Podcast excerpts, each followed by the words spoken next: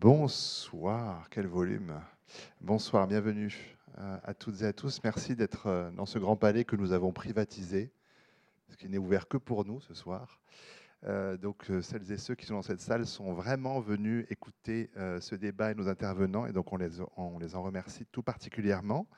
on va clore, clore, clore, clore, clore ce soir. C'est un accent du midi qui revient tout d'un coup.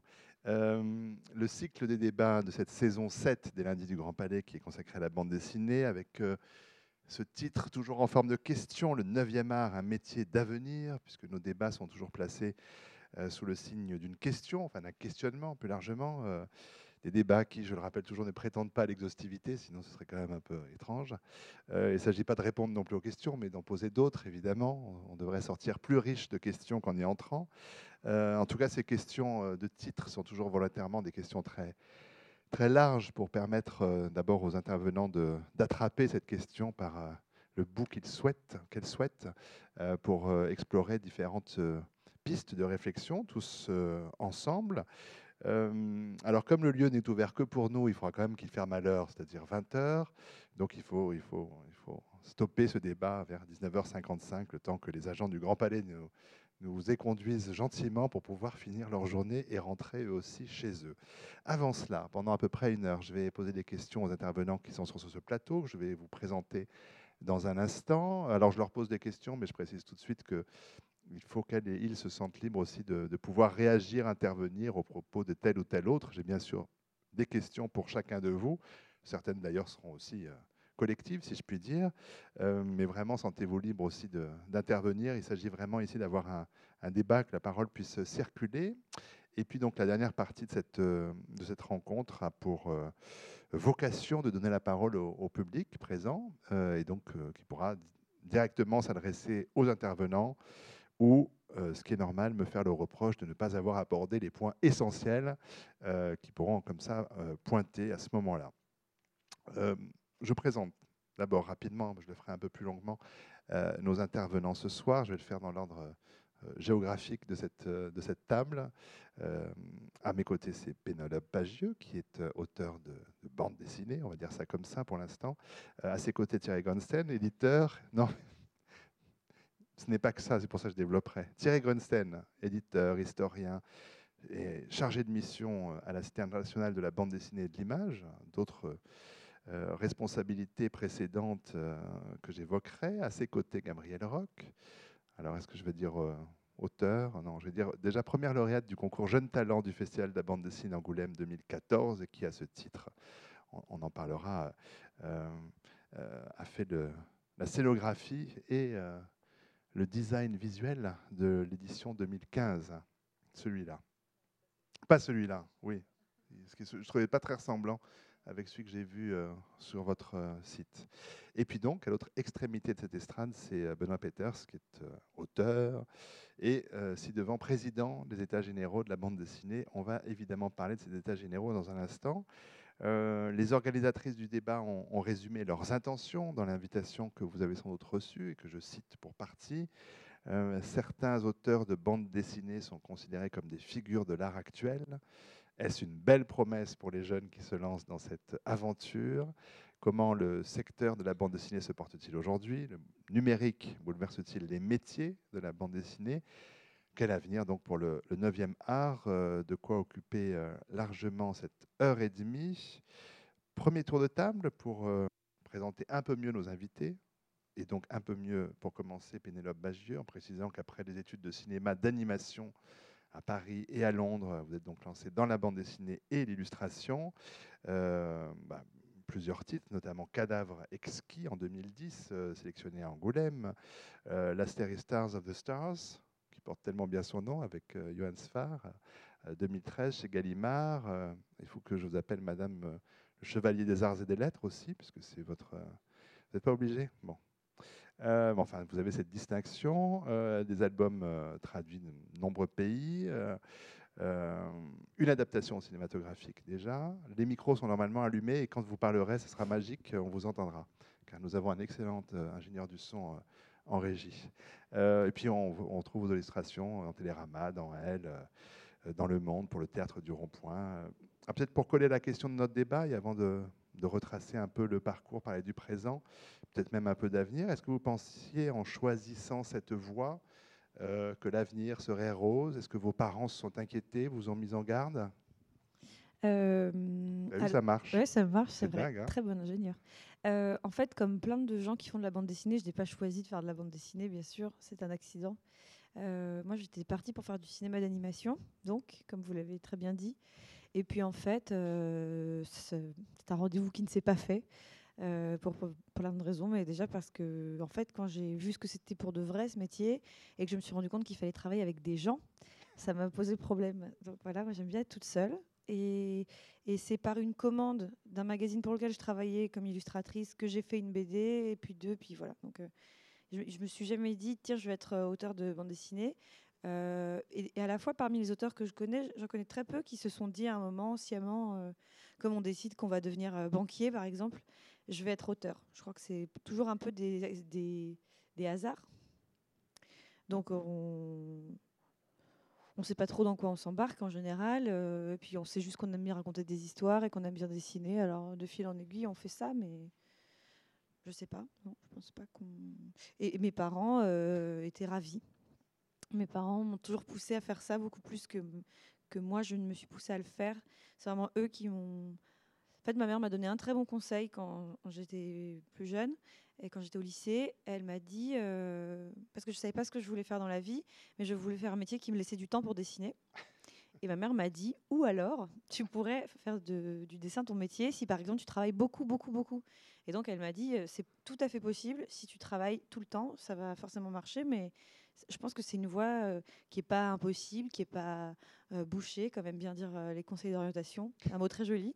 Mais elle m'a dit simplement, c'est sûr que c'est une voie dans laquelle il va falloir que tu travailles comme une malade si tu veux que ça marche. Et c'est vrai. Après, euh, voilà. On va parler de cette charge de travail, justement. Euh, je m'interrogeais, je ne sais pas s'il y a beaucoup de gens qui se disent je veux être banquier. Mais enfin, bon, ça c'était un. Si.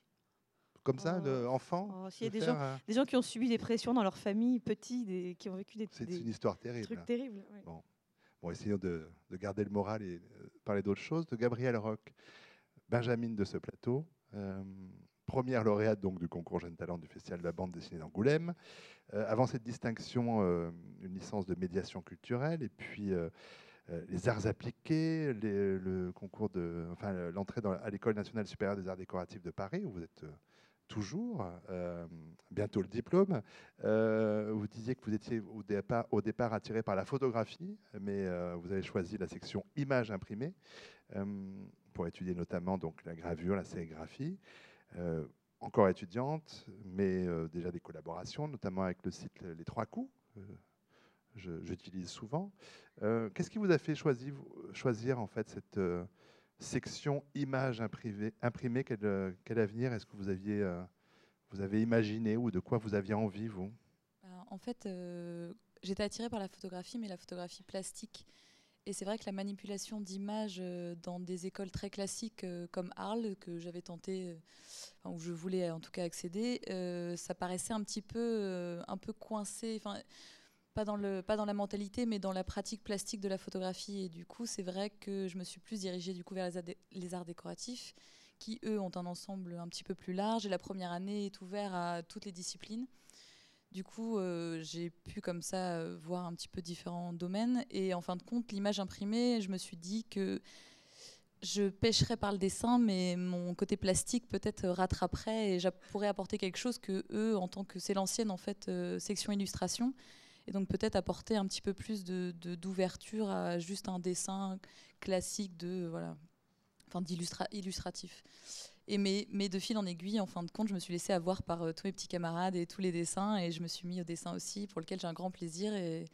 Mais c'est vrai que ma pratique est toujours liée à la photographie. C'est un peu ambigu, je travaille toujours avec les deux, et j'ai du mal un peu à, choisir mon camp. Je ne sais pas s'il faut vraiment choisir, mais euh, en tout cas, euh, voilà, ça me taraude encore un petit peu on reviendra euh, des camps. Je ne suis pas sûr qu'il en, qu'il en existe là. Enfin, il y a le camp des artistes et puis il y a le camp des autres, on va dire. Mais ce soir, en tout cas. Euh, on continue cette première présentation, euh, premier tour de table avec Thierry Grunstein, éditeur, historien, théoricien. J'ai dit aujourd'hui chargé de mission la Cité internationale de la bande dessinée et de l'image. Mais alors, bon, il y a eu l'aventure des cahiers de la bande dessinée dans les années 80, puis le musée de la bande dessinée d'Angoulême, où vous avez été de 93 à 2001 en charge, enseignant aussi à l'école européenne supérieure de l'image. Vous avez fondé la revue 9e art, les éditions de l'an 2.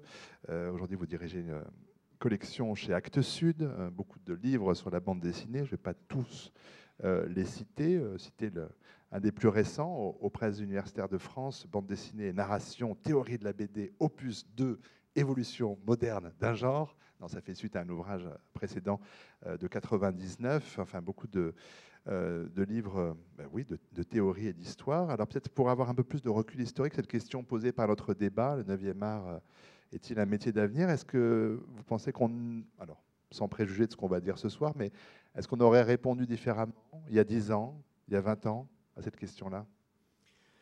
Ben, moi, ce qui me frappe à l'énoncé de votre question, c'est qu'elle est un peu réductrice parce que le 9e art, ce n'est pas un métier, c'est tout un ensemble de métiers. Vous venez un secteur d'avenir. Dans la présentation, d'en citer quelques-uns. C'est-à-dire rien que sur le plan de la, création proprement dite, euh, une bande dessinée, ça peut être le travail d'un auteur complet, un artisanat hein, qu'on peut pratiquer absolument tout seul, euh, avec très peu de moyens. Ça mobilise peu de moyens techniques, peu de moyens financiers, contrairement au cinéma ou à d'autres formes d'expression. Donc on peut tout à fait faire une bande dessinée avec une feuille de papier et un crayon sur un coin de sa table de cuisine. Mais euh, très fréquemment, une bande dessinée, c'est aussi le fruit d'un travail en collaboration entre un scénariste et un dessinateur, par exemple. Peuvent intervenir aussi un coloriste, un lettreur, dans d'autres pays, je pense au Japon par exemple, l'éditeur souvent est vraiment partie prenante du processus de création. Il est beaucoup plus étroitement associé que euh, cela ne se fait euh, chez nous. Et puis autour de ces métiers de la création, il y a toute une série de métiers, euh, disons, satellites, mais qui participent au, monde de la bande dessinée. Et effectivement, j'en ai occupé un certain nombre. évidemment, on n'est pas très très nombreux à, en vivre, ça je, je vous l'accorde. Est-ce qu'on aurait répondu différemment à cette question euh, dans le passé? Je, ne sais pas. En tout cas, ce qui est certain, c'est que euh, la présentation que la presse plaît à faire régulièrement des évolutions du monde de la bande dessinée euh, est largement euh, trompeuse et fallacieuse, parce qu'on nous dit depuis des années que chaque année, euh, le marché a encore progressé, qu'il y a encore plus de titres qui ont été publiés, que le chiffre d'affaires global est, en hausse, que la part de la bande dessinée dans le chiffre d'affaires de l'édition, toujours confondu, est également en augmentation. Et donc, on a l'impression, à lire ces, articles, qui généralement paraissent au moment du festival d'Angoulême, que c'est c'est une longue marche triomphale qui, ne s'arrêtera jamais. Et, je pense que ce que vivent beaucoup d'auteurs de, bande dessinée ne correspond pas tout à fait euh, à euh, ce, tableau un peu, un peu idyllique.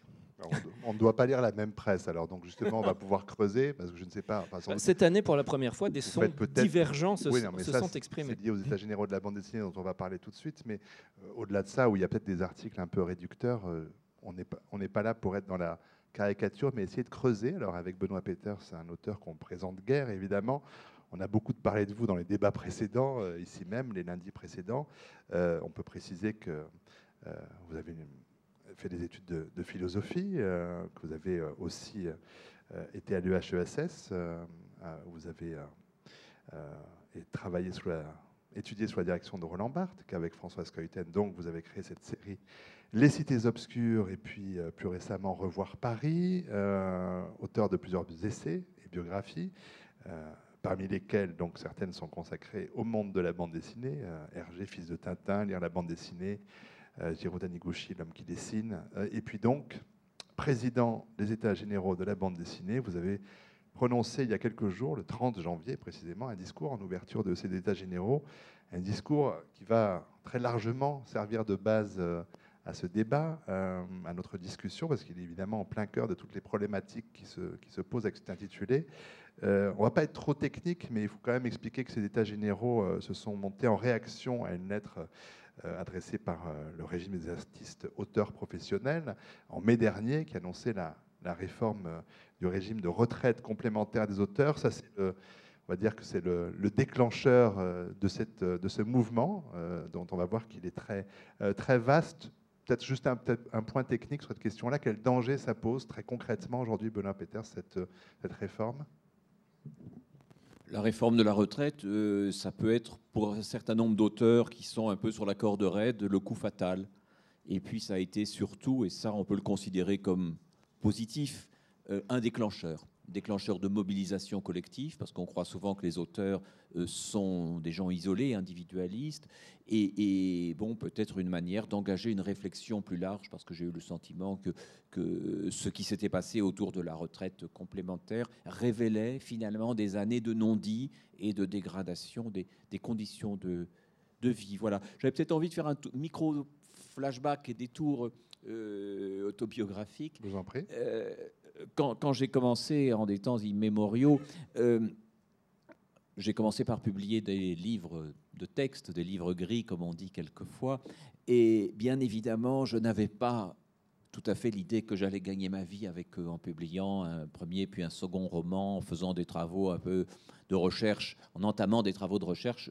Je, pensais bien qu'il ne serait pas très facile de gagner sa vie. Et on le sait, dans le monde de l'écriture, euh, la plupart envisagent immédiatement euh, ce qu'ils appellent, ce qu'on appelle quelquefois, ce que les sociologues appellent le second métier, et qui en fait est le premier. Hein, c'est-à-dire que c'est l'écriture qui est généralement le second métier, celui en tout cas qui apporte des ressources secondes et secondaires à ceux qui les pratiquent. Il se trouve que pour des raisons euh, comme ça de, vie, quand j'étais jeune homme étudiant, je suis passé de Paris où je faisais mes études à Bruxelles et qu'à Bruxelles j'ai retrouvé un camarade d'enfance qui était François Skeuten et qu'au même moment, je travaillais sur RG. Et donc, euh, j'avais deux, portes d'entrée dans la bande dessinée, une plutôt du côté du récit et l'autre du côté de la réflexion. Et donc, je suis entré par ce monde sans imaginer vraiment, pas plus que les autres, d'en faire un métier. Mais il se trouve quand même qu'il y a eu très vite des surprises entre euh, ma petite pratique littéraire et la pratique de la bande dessinée. Ça a tout de suite été un renversement de perspective, puisqu'il existait une revue qui s'appelait À suivre, mais il existait beaucoup de revues à cette époque-là. Euh, pilote euh, avant, Métal Hurlant, L'écho des savanes, Circus, etc. Beaucoup de revues qui publiaient essentiellement de la bande dessinée. Puis il y avait un peu de bande dessinée encore dans le reste de la presse. Et donc là, quand nous avons commencé à travailler avec François, je me suis rendu compte très vite que euh, oui, c'était une sorte de métier. Pourtant, on n'était pas des producteurs euh, de, de quantité extraordinaire, mais enfin, on publiait régulièrement dans un suivre. Et puis, chaque fois qu'on rendait des pages, nous recevions euh, un paiement pas extraordinaire, mais pour des auteurs très jeunes, c'était quand même bien, parce que si on produisait avec régularité, ben on savait à peu près sur quoi on pouvait compter. Il y avait une sorte d'ailleurs de, démocratie du prix de page dans la revue à suivre, peut-être des traces de Jean-Paul Mougin, qui était un ex-communiste, qui avait gardé quelque chose de ça, c'est-à-dire qu'entre Hugo Pratt, qui était la vedette, et nous, qui étions les petits jeunes, euh, la différence devait être de 1 à 1,5 ou peut-être de 1 à 2 dans les prix de planche. Donc grosso modo, un point de départ assez haut. Et dès le premier album qu'on vendait, euh, on avait des droits d'auteur. Euh, donc euh, même celui qui vendait peu, finalement, se professionnalisait assez vite. Et dès l'album numéro 2, on avait un petit acquis lié à l'album numéro 1 et à l'album numéro 3, ben, le petit acquis devenait un peu plus important et nous permettait, par exemple, de passer trois mois entre deux albums pour réfléchir, nous documenter, retravailler le scénario. Enfin bon, voilà. Donc, assez vite, bon, c'est vrai qu'avec François Skeuten, on a eu la chance, d'un certain succès, mais en même temps pas si formidable que ça. Il y avait déjà beaucoup de gens qui vendaient plus que nous. Euh, je me souviens très bien, je, raconte de temps en temps, parce que ça fait rire mes, camarades, que quand euh, notre premier album est sorti fin 83, Les Murailles de Samaris, euh, il s'est vendu dans les trois premiers mois 19 000 exemplaires. Et le directeur de Casterman nous a dit oui, on espérait un peu mieux, mais bon, c'est pas mal, on fera mieux la prochaine fois. Aujourd'hui, je vous assure, euh, Pénélope le sait, mais Thierry le sait par tous ceux qui côtoient, si un jeune auteur fait même 9500, la moitié de ça, l'éditeur est très très content, l'invite à déjeuner et parle des projets suivants. Donc voilà, c'est vous dire qu'il y a eu quand même un âge, question très complexe hein, sur laquelle on peut revenir, mais il y a eu un âge où les gens faisaient de la bande dessinée sans trop savoir ce que c'était, disons dans la génération euh, d'Hergé, euh, Franquin, euh, et, de certains auteurs dans, dans, le monde. Il y a eu une génération dont j'ai fait partie qui a vraiment profité d'une professionnalisation et où, grâce à la presse, on a été des professionnels. Et puis, je vois arriver un troisième temps où, effectivement, ce qui semblait un acquis euh, s'est modifié pour toutes sortes de raisons qu'on pourrait analyser. Je ne veux pas être trop long, mais en tout cas, voilà, il y a eu une phase où on aurait dit c'est un métier d'avenir. Et effectivement, c'est un métier qui recrutait, qui s'élargissait. Et aujourd'hui, c'est à peine un métier, ce n'est peut-être pas un avenir. Alors, il faut, dire, et votre justement discours d'ouverture des états généraux de la bande dessinée euh, euh, reprenait un certain nombre de sujets qu'on a déjà évoqués au cours des deux débats précédents, mais euh, évidemment que le monde de la bande dessinée a bien changé. On a parlé ici du fait que la BD était autrefois en France en tout cas davantage lié à la presse, vous venez de l'évoquer avec les revues, que c'est davantage aujourd'hui euh, une question d'édition. Euh, alors on évoquait effectivement, euh, Thierry Grunstein, les, caricatures valent ce qu'elles valent, mais on était en gros dans 500 albums par an il y a une vingtaine d'années, 5000 euh, dans un passé récent, alors Michel Coste nous a dit que la semaine dernière, il en avait compté moins de 4000 pour 2014, hein, je parle sous votre contrôle. Donc ça a quand même un petit peu baissé, euh, mais bon, ce sont quand même des chiffres absolument fous, ce qui veut dire que euh, les tirages et surtout les ventes moyennes ont évidemment diminué. Ça a des conséquences très évidentes sur une économie fragilisée, des auteurs évidemment paupérisés. Thierry Grunstein. Il y a aussi un élément dont on parle très rarement, c'est la multiplication des acteurs sur le marché. Il y a 20 ans, il y avait 40 éditeurs de bande dessinée. Aujourd'hui, il y en a plus de 350 qui publient de la bande dessinée en langue française, au moins un titre dans l'année.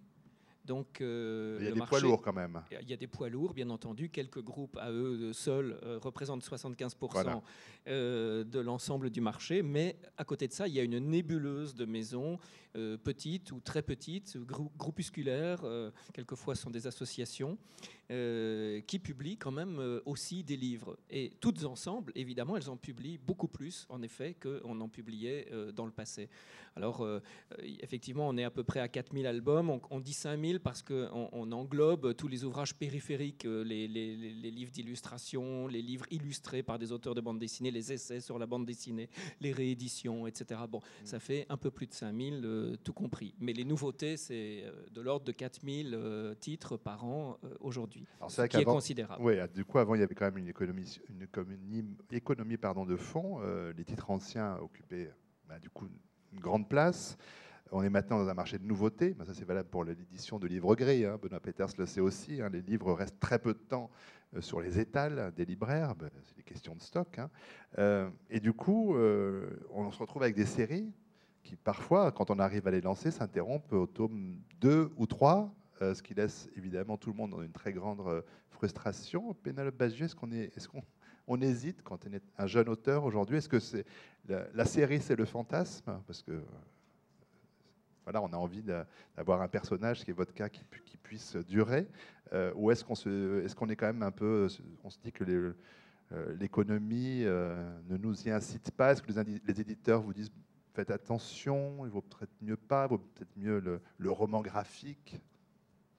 Euh, moi, je ne me suis jamais trop posé ce genre de questions parce que j'ai la chance d'avoir un éditeur qui me laisse faire vraiment tout ce que je veux et qui me pousse ni dans un sens ni dans l'autre. Mais du coup, en écoutant votre question, je réfléchissais aux gens que je connais qui font que de la série et qui font de la série qui marche bien. Moi, je partage mon atelier avec euh, un, garçon qui fait que des séries et qui en sont au tome, on ne sait même plus combien, et qui fait que ça et qui me disait que quand il a démarré, effectivement, on lui avait dit euh, on va attendre de voir si ton premier se vend bien pour faire le 2 et que du coup il avait un petit peu il était un peu hésitant sur l'histoire. Il disait est-ce que je devrais pas essayer de caser un maximum de trucs dès le premier tome au cas où on me laisse jamais faire le 2 et puis il, était, il s'est retrouvé face à un public qui achète de moins en moins de BD et qui se dit je ne commence pas à acheter une série pour qu'elle s'arrête en cours de route. J'attends qu'il y en ait deux pour commencer à acheter. Euh, Voir qu'elle soit achevée, ce qui est du coup un peu absurde. Et que les gens disent j'en ai marre des séries qui s'arrêtent au milieu du tome 2, donc euh, non, j'attends de voir si l'éditeur va poursuivre ou pas. Et qu'il y avait une espèce comme ça de, de chien de faïence euh, auteur-lecteur, de c'est toi qui commence, ouais, mais on va voir d'abord si tu suis. Et que du coup, c'était en fait assez, assez casse-gueule la série pour ça. Alors que lui, en plus, vient d'une bande dessinée assez traditionnelle qui n'existe qu'en série. Euh, donc euh, ça n'a pas de sens de faire, surtout quand on fait du 48 pages, pour que ça s'arrête à la fin. de 48 pages, il faut quand même que l'histoire soit brève. Tenue. Donc euh, je pense que oui, ça, reste. Maintenant que les gens achètent encore moins d'albums et en général vont acheter leur album de l'année à Noël, en gros, je, je pense que c'est vrai que peut-être on y réfléchit à deux fois avant de démarrer une série. Benoît Peters oui, ça fait un peu penser aux gens qui disent quand un roman ou un essai sort, euh, j'attends le livre de poche, je l'achèterai à ce moment-là, comme s'il y avait un automatisme et comme si tout livre allait sortir en poche, alors qu'évidemment il faut un certain succès. Et hum, ce phénomène euh, de la série, du désaveu de la série en cours de route, qui est évidemment pénalisant pour tout le monde, parce que comme ça s'est beaucoup produit, ça finit par créer une méfiance, est encore aggravé par euh, la rigueur de gestion augmentée des libraires qui bénéficient euh, maintenant de ce qu'ils appellent le référent. Alors le référent n'est pas une question de linguistique ou de sémiologie, le référent c'est simplement la, la, mémoire des ventes. Euh, donc euh, le représentant qui essaye de promouvoir la production raconte l'histoire, c'est formidable, et l'auteur qui va faire ceci, cela, etc. Et pendant ce temps-là, le libraire est déjà en train de dire, ah oui, le précédent, j'en ai vendu 5. Donc là, disons, je vais en prendre 4 ou 3. Il va dire 3, le représentant va réussir à le pousser vers 4. La fois d'après, il en aura vendu 2 ou 3. Et donc, on arrive à un moment où, quelle que soit la qualité de l'album, il est morné. Donc ça, c'est vraiment un phénomène particulier. Et une des choses qui me frappe beaucoup, euh, et qui n'est pas que négative, il faut bien le dire, c'est qu'il n'y a aujourd'hui à peu près que des singularités qui réussissent singularités qui peuvent être d'un ordre euh, très différent. Ça peut être les auteurs stars du passé, hein, disons des, des des Bilal. Ça peut être des séries très installées, des 13, des Largo Winch. Ça peut être des reprises de personnages du passé. Et ça, c'est un phénomène qu'on a vu beaucoup, qui n'est peut-être pas le plus créatif de la bande dessinée. On reprend les personnages, même les plus usés, même les plus démodés, et on essaye de les euh, rebooster, remixer, que sais-je, pour s'accrocher à une valeur euh, connue et identifiée, ou bien alors on a des singularités, ça c'est plus réconfortant, des singularités euh, liées à des romans graphiques remarquables ou des auteurs émergents euh, comme Pénélope Bagieux qui s'est construit, mais comme Boulet a pu le faire, un public très rapidement parce qu'elle est devenue à elle seule un label. Mais tout ce qui est, et c'est peut-être un peu terrible de le dire, mais tout ce qui est valeur moyenne de la bande dessinée, séries qui avaient leur public, euh, auteurs qui ont existé mais en faisant des choses différentes sans jamais devenir des vedettes, aujourd'hui sont dans un état à peu près, à peu près euh, invivable, voilà, à peu près impossible. Donc on ne peut pas dire que la bande dessinée soit intégralement sinistrée. Euh, la réalité de ce métier aussi peut-être entre les valeurs les plus anciennement consacrées et les œuvres émergentes les plus identifiables. C'est quelque part entre tout cela que, que, ce marché est. Mais donc ça fait, ça fait d'une certaine façon un pôle dont on, de la bande dessinée dont on parle, et puis un autre énorme pôle de la bande dessinée dont on parle peu mais qui se vend toute seule. Et tout ce qui est entre les deux, voilà, c'est très dur. Or, il y a évidemment là-dedans des auteurs qui deviendront peut-être, qui pourraient devenir les Jean Giraud ou les Taniguchi du demain, c'est-à-dire tous ces auteurs qui démarrent par l'artisanat, qui démarre par quelque chose d'un peu laborieux, parfois d'un peu imitatif, et qui, album après album, progresse et tout d'un coup nous réserve des surprises. Enfin, je dis Jean Giraud parce que regardez les premières pages de Blueberry, c'était pas euh, le grand Möbius que nous avons euh, connu et aimé. C'était un auteur qui était un, artisan. sur ces questions euh, pratiques, parce qu'il faut bien qu'on en passe par là ce soir, Thierry Grensen, alors j'ai cherché des, chiffres ou des statistiques un peu fiables. Le, chiffre qui revient le plus souvent, c'est qu'il y aurait en gros 1500 euh, auteurs européens, euh, bande dessinée francophones, qui vivraient euh, de leur travail. Est-ce que ça vous semble à peu près crédible, ce, chiffre-là? C'est en effet celui qu'on rencontre. Le plus souvent, je n'ai pas les moyens de le vérifier. Ça fait pas tant de monde que ça par rapport à la production dont on parlait. Ça veut dire qu'il y a énormément de, ces auteurs qui publient, qui ne vivent absolument pas évidemment de leur, euh, de leur travail de création. Euh, voilà, et euh, étant moi-même éditeur, puisque vous l'avez dit, je, je, dirige une collection chez Actes Sud, je peux témoigner du fait que la presque totalité des auteurs que je publie ne vivent pas de leur travail de création.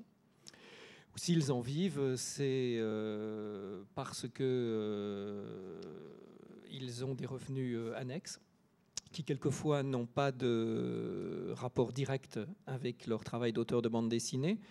Donc, par exemple, j'ai publié trois livres avec Jeanne Puchol, qui, en a publié beaucoup d'autres chez, chez d'autres éditeurs. Ça fait 40 ans qu'elle est dans le métier. Jeanne Puchol gagne sa vie principalement en faisant du storyboard pour la publicité et non pas grâce à la bande dessinée.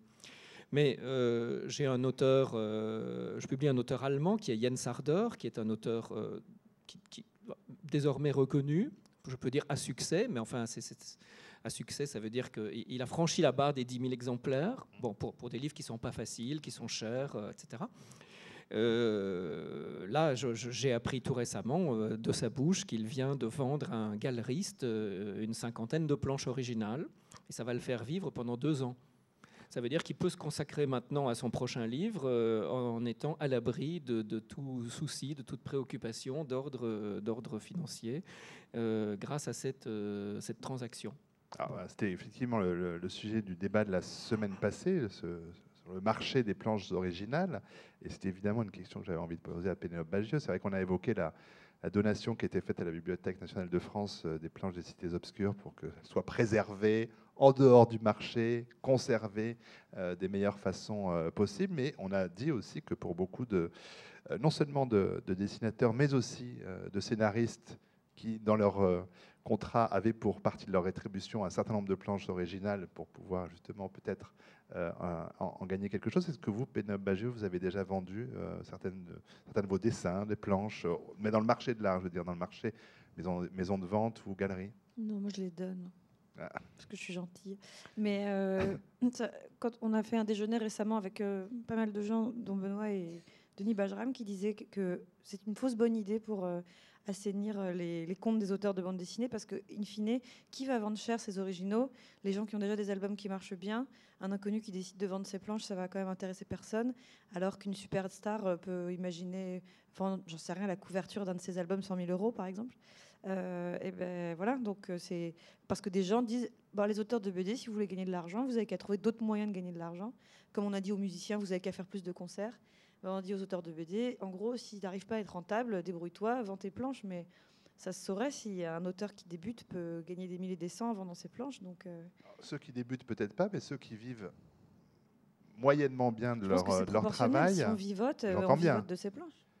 Mais parce que les 1500 auteurs qui vivent de la bande dessinée, il faut voir comment ils vivent c'est que voilà, on a envie de redéfinir le terme vivre. Quoi. Ben, certains euh, chichement, d'autres très bien. Voilà, c'est ça. Je pense très peu en vivent très bien et la plupart en vivent quand même euh, en vivote et donc, comme on disait, euh, là vont en vivre encore plus mal qu'avant. Donc quand on dit vivote, c'est quand même pour la plupart nettement en dessous du SMIC pour un travail tout à fait à plein temps. Hein. Donc il ne faut pas, s'imaginer que c'est un petit revenu, c'est un revenu de survie. C'est un revenu on, parlait il y a quelques années des intellos précaires. Là, on peut vraiment parler des auteurs précaires, puisqu'on sait qu'il n'y a aucune forme de sécurisation de ces métiers. Et peut-être, peut-être est-ce normal, peut-être est-ce le lot, mais il ne faut pas se faire d'illusions. Il y a peut-être 50 auteurs euh, qui vivent vraiment très très bien, deux ou 300 qui se débrouillent, et un millier qui sont qui sont vraiment limite limite. Ah. Dans le même temps, on continue à avoir énormément d'écoles, par exemple, qui forment de nouveaux auteurs. Et là, ça pose des questions qui font partie des questions que les États généraux soulèveront. À quel métier forme-t-on? On va, on va, parler de ces écoles, mais pour, pour exemple, le dessinateur euh, Bruno euh, Majorana et le scénariste Philippe Bonifay ont annoncé à quelques jours d'écart au, mois de mai dernier qu'ils arrêtaient. Euh, parce que c'était effectivement trop dur de ce travail-là par rapport aux au gains euh, euh, retiré de cela. Bruno Majorana a expliqué notamment euh, il disait, c'est dans une interview, je travaille 15 heures par jour, week-end compris. Je dégage bien moins qu'un SMIC par mois. Je connais beaucoup de dessinateurs qui se situent plus près du RSA que du SMIC. Voilà, ce sont des auteurs. C'était la Garoulfo, c'était la, Compagnie des Glaces, c'était des, voilà, des, séries qui existaient. Enfin, qui sont, c'était pas des illustres inconnus. Ils jettent l'éponge. Vous réagissez comment, Thierry Gronsel, à cette cette double annonce, mais parmi d'autres. Hein? Oui, bah, je pense que c'est le, la conséquence logique de tout ce que nous, nous venons d'évoquer. Et encore là, on a affaire à des auteurs de séries, donc des séries qui étaient un petit peu dans cette espèce de ventre mou qu'évoquait euh, Benoît tout à l'heure, c'est-à-dire pas des, des, très gros succès, même si c'était des séries déjà installées, et qui au fil du temps ont vu euh, leur, leur vente s'éroder. Alors, Aujourd'hui, on parle beaucoup du roman graphique. Le roman graphique, pour euh, les jeunes dessinateurs, euh, c'est pas forcément la planche de salut. Parce que moi, par exemple, comme éditeur, la plupart des projets qu'on me propose sont des albums de 200 voire 300 pages, quelquefois davantage. Donc aujourd'hui, un jeune dessinateur, très souvent, euh, il veut se lancer d'emblée dans le roman graphique. il passe de quelques pages dans un fanzine à un projet de, 300 pages. il y en a même qui se proposent des d'adapter le Mahabharata ou d'autres œuvres fleuves en bande dessinée. Euh, le dessinateur qui s'est lancé dans, à la recherche du temps perdu en bande dessinée avait rien publié avant d'attaquer ça, par exemple. Hein. Donc il y a une forme d'inconscience. Pour faire un album de 2 à 300 pages, il faut compter 2-3 ans de, travail. Et euh, un roman graphique aujourd'hui, quand il se vend à 3000 exemplaires, euh, c'est déjà un, joli petit succès. Bon, 5000, c'est vraiment bien. Donc, euh, comment est-ce que l'auteur va être rétribué? Ben, En général, on va lui donner un avaloir. chez, pour 300 pages, ça sera rarement un prix à la planche, ça sera plutôt un forfait. Et le forfait, il sera calculé sur la moitié du tirage ou des ventes espérées. Donc, dans le meilleur des cas, on va calculer sur 2000 2000 exemplaires vendus. Alors imaginez un roman graphique euh, dont le prix de vente serait de 20 euros. Si l'auteur touche 10% de droits, en général c'est plutôt 8, mais pour, arrondir les calculs, donc il va toucher 2 euros par exemplaire, euh, fois 2000 exemplaires qu'on espère vendre, ça va faire 4000 euros. 4000 euros d'avaloir pour 2 à 3 ans de travail. Voilà. Euh, Avant l'ensemble des prélèvements, etc. Bon, voilà. Donc, autant dire que ça devient quelquefois tout à fait symbolique et déconnecté de la chose, et surtout la situation se répète parce mm. que l'auteur peut espérer que la situation s'améliore, mais la réalité aujourd'hui, c'est qu'il se retrouve endetté par rapport à ses éditeurs. Donc, généralement, il ne touche pas de complément de droit. Il va, euh, s'il commence à être mal vu de son éditeur, il va en essayer d'en trouver un autre. Et du coup, le premier éditeur se sent encore moins concerné par son avenir parce que chacun des livres vit sa petite vie assez courte, s'oublie et, un suivant, euh, comme ça, se, construit de la même façon. Bon, on a rejoint, la bande dessinée a voulu ressembler à la littérature, peut-être qu'elle espérait y ressembler par autre chose que par les revenus de ses auteurs. Sur ce plan-là, c'est une victoire. On a réussi à atteindre ah la même précarité que les auteurs littéraires. Absolument. Sauf qu'on a méconnu cette dimension très spécifique d'une partie de la bande dessinée qui est l'artisanat. Je ne dis pas qu'il n'y a pas d'artisanat d'écriture, hein. euh, et, je pense qu'on est quelques-uns à savoir que l'écriture, c'est aussi un vrai travail. Mais il n'y a pas, par exemple, pour un Flaubert ou pour les Flaubert d'aujourd'hui, disons Pierre Michon, euh, il n'y a pas l'obligation de produire chaque année un livre. On peut mettre 4 ans, 5 ans à faire un livre, l'écrire quand on peut, comme on le peut, en, en se laissant porter vraiment par avant tout par cette passion. Dans la bande dessinée, essayer de faire une série et de publier un volume tous les trois ans, elle est absolument mornée. Elle n'a aucune chance. Donc, l'éditeur, les éditeurs, pour la plupart, vont exiger de leurs auteurs un professionnalisme, mais ça devient un professionnalisme sans profession. Et ça, c'est une situation tout à fait singulière. L'auteur n'est pas un employé, mais il doit se comporter avec toutes les exigences d'un bon employé qui rendrait ses planches à temps, qui respecterait les délais, qui scannerait lui-même ses planches, qui éventuellement les montrerait, ferait la couverture et assurerait la promotion. Et donc là, on a un paradoxe. Je ne cherche pas du tout à diaboliser les éditeurs. Euh, comme Thierry, je, touche moi-même un peu à l'édition. Mais simplement, c'est quand même une situation étrange. Euh, ce qu'on accepte en littérature, cette idée au fond que l'irrégularité de rythme et presque structurel pour la plupart des auteurs. En bande dessinée, ça paraît quand même une bizarrerie. Il nous reste un héritage du temps où c'était euh, quelque chose de, régulier et finalement un métier lié à la presse et un impératif de rythme. Alors si on en revient au, à l'entrée dans ce métier ou au, début, euh, Gabriel Roch, je l'ai dit tout à l'heure, euh, toujours en formation à l'ENSAD. alors il y a beaucoup de, jeunes graphistes qui font aussi d'autres métiers que celui de, faire de la bande dessinée ou du roman graphique, c'est-à-dire effectivement du, storyboard, de, l'illustration de, toute nature. Est-ce que parmi vos camarades et vous-même, voilà, alors que vous êtes encore à l'école, je sais que vous, par exemple, évidemment, vous travaillez. Est-ce que voilà, chacun commence à poser euh, euh, ses jalons en travaillant à droite, à gauche pour, bah, pour débuter? Je pense que oui, oui, on est très formé sur l'idée qu'il faut s'éparpiller le plus possible dans le plus de domaines possible, car sinon, effectivement, la survie ne, fonctionne pas. Même si on n'est pas vraiment prévenu, parce que c'est un vrai cocon d'être dans une école, ou surtout une école publique où tout est payé. Et il nous faut quand même miroiter le fait qu'on est très bon, et bah, pour pousser aussi un peu l'enthousiasme et euh, le travail. Mais. Euh, on nous oriente quand même beaucoup sur l'idée qu'on doit répondre à des demandes et que ça peut être des demandes publicitaires, des demandes particulières, donc de toucher à l'illustration ou à la bande dessinée. vraiment de s'ouvrir au plus possible. Parce qu'effectivement, même on a déjà reçu des illustratrices qui viennent un peu nous parler de leur travail, mais à chaque fois, effectivement, c'est le, malheureusement le, le résultat est souvent le même, c'est du fait de vivoter un peu avec ça et que effectivement s'ouvrir au domaine permet de rapporter un petit peu plus d'argent et aussi de plaisir parce que du coup faire diffuser aussi son œuvre de diverses manières et ne pas se buter sur un seul endroit et avoir du coup des déceptions et, et voilà permettre d'être le plus possible partout. Euh, dans le cadre de votre quatrième année, vous êtes euh, allé à Hambourg. Est-ce que vous avez eu, bah, j'imagine, l'occasion de, parler avec professeurs et étudiants? Est-ce que vous a semblé que la situation en Allemagne était, était similaire à celle que vous connaissez ici? Un petit peu, mais disons qu'ils sont un petit peu euh, plus classiques que nous. En fait, eux, ils se limitent à, disons, un seul domaine. Mais par contre, ils poussent la technique et leur façon de faire vraiment. Enfin, c'est très exacerbé. Les illustrateurs en même année que moi ont un niveau de dessin, par exemple, qui est vraiment très élevé par rapport, euh, en tout cas moi, à ce que je connais dans mon école et un petit peu autour de moi. Et euh, je pense qu'ils misent beaucoup sur le sur l'esthétique et sur le travail euh, dans un seul domaine. Après, je, la plupart, en tant qu'étudiante, la plupart ne travaillent pas. Donc je pense que la réalité du, monde, en tout cas du marché, on, ils ne l'ont pas encore. Et les professeurs qui étaient là-bas table pas comme sur les concours, comme sur Angoulême, enfin sur des endroits où en fait euh, ça ferait monter montrer le, jeune talent en tout cas en, avant et du coup essayer de tenter, euh, donc c'est ça le début d'une série, un best-seller, enfin en gros de faire un tremplin mais qui marcherait en, presque en une fois et qui du coup permettrait de sortir le nom et, ensuite de travailler.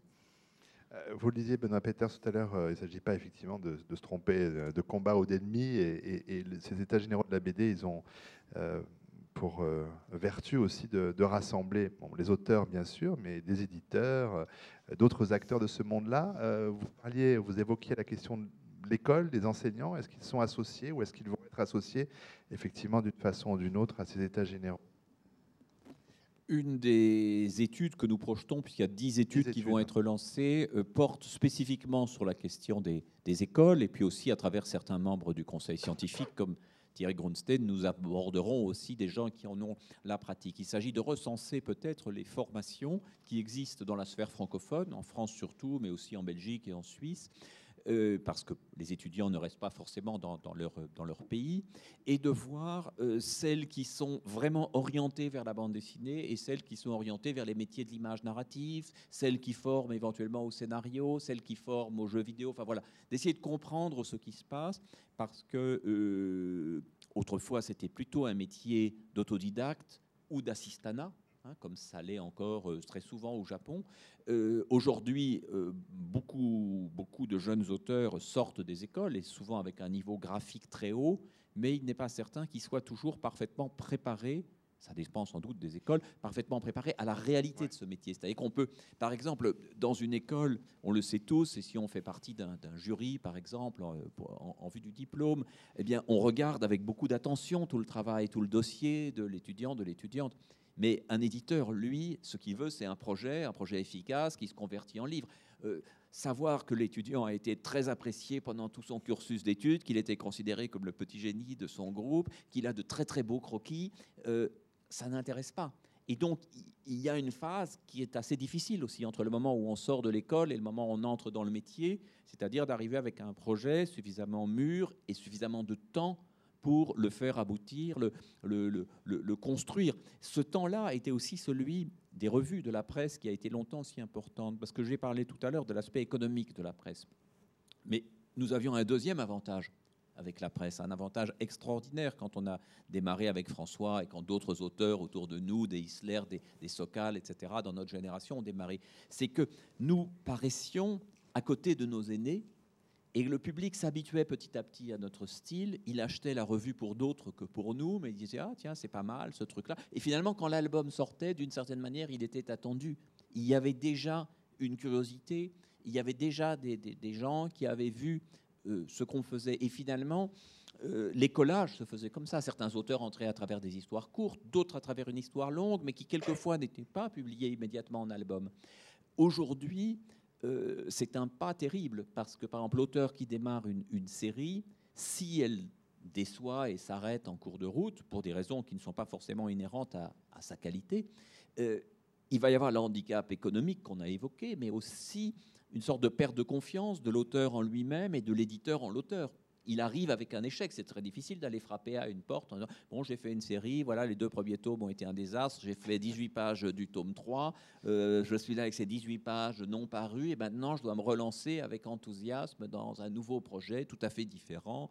Je voulais faire du fantastique, maintenant je vais faire euh, de l'historique, euh, dans une période que j'ai pas choisie, en espérant que ça marche. Voilà. C'est peut-être pas ce dont ce jeune artiste rêvait au moment où il s'est dirigé vers ce métier. Et il y a aussi un risque qui serait que la question économique passant à l'avant-plan, il y ait une sorte de mercenariat, que hmm. les projets deviennent interchangeables. La vraie question étant signer un contrat, vite, ramasser une avance un peu trop forte, euh, pendant que l'éditeur se fait des illusions, et puis après, ben, on se déplacera. Et tout cela ne permet pas, évidemment, euh, quelque chose comme un métier. Mais bon, on rejoint là quand même beaucoup de métiers artistiques, hein, il faut bien le dire. Oui, là, euh, les écoles euh, de l'image, euh, d'une façon générale, c'est une problématique qu'on rencontre dans les écoles d'art. C'est cette question qui est toujours compliquée, Thierry Grunstein. Les écoles, c'est forcément le lieu où on est un peu protégé parce qu'on est là pour apprendre et c'est de formidables outils. Et la France a des formidables écoles d'art de, toute nature, mais en même temps, une fois qu'on en est sorti, la réalité du monde du travail est quand même très rude. Alors comment est-ce qu'on Comment est-ce qu'on aménage cette sortie-là? Alors, je crois que la France euh, représente un peu une exception à cet égard. Euh, je vois passer, notamment à Angoulême, il y a beaucoup de jeunes dessinateurs qui, viennent présenter leur travail aux éditeurs. Ils se promènent de stand en stand avec leur carton euh, sous le bras. Et donc, je vois passer notamment beaucoup de, jeunes Italiens, de jeunes Espagnols, des Allemands quelquefois, qui sont formés dans des écoles d'art dans leur pays où, manifestement, on cherche à former des brillants techniciens, mais en aucun cas des auteurs. Et donc, ils arrivent avec un book dans lequel il y a une page dans tous les genres. Donc vous voyez, je suis capable de faire de la science-fiction, mais je peux aussi faire du western, je peux faire du polar, je peux faire de l'érotisme si vous voulez, je peux raconter ma vie, l'autobiographie ne me fait pas peur. Bon, mais alors, effectivement, quelquefois, ce sont de très brillants dessinateurs. Euh, simplement, on, ne sait pas très bien où ils se situent au, milieu de toutes ces, tentatives diverses et variées. Et, quand je leur demande, mais, mais, mais qu'est-ce que tu as réellement envie de faire? Il reste quoi? Ils n'y ont jamais vraiment pensé. Ce sont effectivement des mercenaires du, dessin et, ils se vivent comme tels, ils, assument complètement cette position. Alors que nous, en France, on a quand même largement développé depuis quelques décennies une euh, culture de la bande dessinée d'auteur et dans les écoles aussi, et notamment euh, l'école d'Angoulême, qui a été la première école d'art en France à avoir ouvert euh, en 83 euh, une filière bande dessinée sanctionnée par, des diplômes d'État, hein, où j'ai longtemps enseigné jusqu'à l'année dernière. là, c'est une école qui, au contraire, n'est pas du tout professionnalisante. Elle ne l'est pas d'abord parce que on est toujours dans une logique d'exercice. C'est-à-dire que les professeurs font travailler sur la base de contraintes tu vas faire euh, trois pages en couleur directe, tu vas faire euh, quatre pages en respectant telle contrainte technique ou sur tel sujet euh, ou pour répondre à telle opportunité, etc. Bon. Et donc, ils, ne font que des formats courts qui ne les préparent pas du tout à s'attaquer à un projet de livre.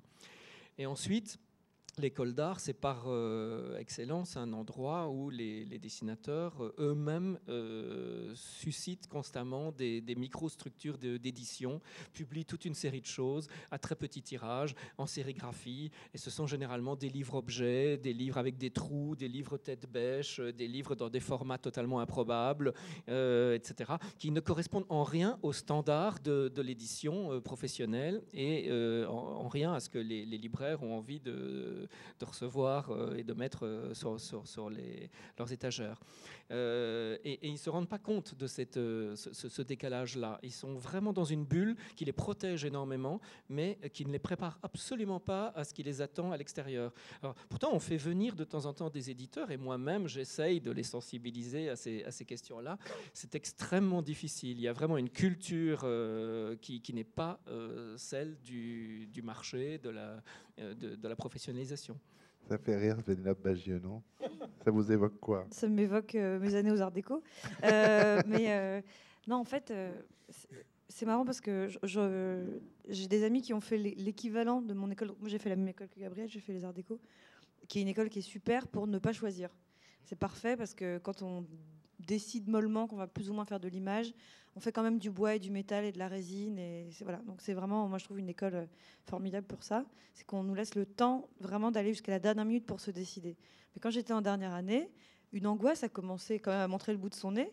C'est que j'avais un prêt sur les bras et que je me disais donc dans six mois je sors de l'école alors comment je vais gagner de l'argent en fait? Et quand je demandais ça à mes profs, on aurait dit que c'était vraiment un gros mot. Que je disais, et du coup, qu'est-ce que je vais faire comme métier en fait? Et ils me disaient, oh métier, euh, c'est un bien grand mot. Euh, on n'est pas là pour apprendre un métier. Et donc c'est vrai que les écoles françaises sont pas du tout professionnalisantes. Mais ce que me disaient mes profs et qui prend tout son sens maintenant, c'est qu'ils me disaient, t'occupe pas de ça maintenant. Il y a une chose que tu peux faire maintenant et que tu feras vraiment plus jamais, c'est expérimenter. C'est maintenant. Et je me disais, oui, enfin j'aurai le temps. Et ils me disaient, non, non, non. Quand tu travailleras, tu feras pas ton petit livre en sérigraphie le soir en rentrant chez toi. C'est pas vrai. Tu le feras plus jamais. Donc fais maintenant euh, des one-shots de trois pages en couleur directe et des choses comme ça. Et j'avais rencontré des étudiants qui venaient d'autres pays, qui faisaient la même chose que moi, et qui, eux, effectivement, étaient très, très bons techniquement et bien meilleurs que nous, ce qui m'angoissait beaucoup. Sauf que j'ai l'impression que ce qui nous venait prendre le relais par rapport à cette formation où on nous apprenait à être artiste, en gros, c'est-à-dire euh, donc pas une formation vraiment, c'est que nous aussi, quand même, depuis qu'on a trois ans et demi, on sait qu'il n'y a pas de travail et que ça va être dur la vie et que et que c'est le chômage. moi, ma scolarité entière, je l'ai passé à entendre qu'il y avait le chômage et que j'aurais pas de travail. Donc, euh, c'est une angoisse qui est assez naturelle chez moi et qui fait que très tôt, je me suis inquiétée de savoir comment j'allais travailler. C'est-à-dire que la réalité vient de toute façon nous rattraper dès l'école. On ne peut pas se permettre d'attendre euh, d'avoir fini notre école en cinq ans pour se poser la question de savoir comment on va travailler. On y pense. Alors que les gens qui font de la bande dessinée dans des pays où il n'y a pas de marché de la bande dessinée, c'est-à-dire l'Italie par exemple ou l'Espagne, où les auteurs viennent se faire éditer en France, parce que ça n'existe pas, il n'y a pas de... J'imagine qu'à une époque, il y a eu beaucoup de bandes dessinées italiennes, mais il n'y en, a plus, euh, pour des raisons certainement quand même politiques, pas mal. Euh, bah, on dirait qu'ils ont une vision un peu comme ça, rêveuse. Euh, tu vois, c'est marrant ce que tu disais sur Hambourg, ils sont super bons, mais tu dis, mais à un moment, vous allez, vous n'allez pas tous faire des livres, vous le savez. Mais non, ils n'y pensent pas du tout. Ils sont très bons, puis je sais pas ce qu'ils imaginent qu'il va se passer. Mais alors que nous, on est tellement obsédés par l'idée d'être rentable, malgré tout. C'est pas très poétique, mais même en école d'art, on se demande comment être rentable. Thierry, euh, Benoît, pardon. Oui, je crois que pour beaucoup d'auteurs aujourd'hui, et même de ceux qui s'en sortent assez bien et dans plusieurs générations, on est quand même dans cette polyvalence. Moi, je l'ai vécu depuis le début, entre des travaux de, recherche et d'érudition et des travaux de scénario. Françoise Keuten a pratiqué très tôt l'illustration, des couvertures de livres, de la scénographie, de la muséographie. Bilal euh, a touché très tôt au cinéma, d'abord euh, pour faire des petites tâches qu'on lui confiait. Les premières choses que, René lui a confiées, c'était n'était pas euh, un travail d'auteur. Et petit à petit, il s'est rapproché de, de, la réalisation. Et on le sent euh, dans la jeune génération comme une, évidence, avec des talents polyvalents comme euh, celui de Johannes Farr, par exemple, hein, qui vraiment touche absolument à tout, absolument à, tout, qui a peut-être même l'envie de pratiquer à peu près tous les genres possibles et imaginables. Et donc, je crois que ça, c'est peut-être aussi une réalité. C'est-à-dire que l'auteur de bande dessinée qui se dit Moi, je serai dessinateur de bande dessinée, je tracerai des bords de case, je ferai des, bulles bien comme il faut et un lettrage tout à fait régulier, et puis après, j'en aurai d'autres, etc. C'est quand même une vision aussi un peu anachronique. Donc, il y a aussi, dans ce métier-là, comme dans beaucoup d'autres, une certaine perte des routines. Une, ceux qui se sont appuyés sur des routines dans beaucoup de métiers euh, ont vu le métier se, désagréger sous leurs yeux. Donc, c'est une ambiguïté. Peut-être ceux qu'on n'a pas formés dans nos écoles à un vrai métier, à force de débrouillardise, se l'inventeront eux-mêmes et finiront par trouver quelque chose qui leur permettra de, voilà, entre, entre des travaux d'illustrateurs, euh, de l'écriture, des interventions dans les écoles, des concerts de dessin, que sais-je, à en faire quelque chose qui peut-être ne leur permettra pas de bien vivre, mais il y a tellement de métiers, comme le dit Pénélope, dans lesquels, de toute façon, des métiers sérieux dans lesquels on vit très mal, qu'après tout, euh, un métier où il y a une part de créativité euh, le tolère peut-être un peu mieux.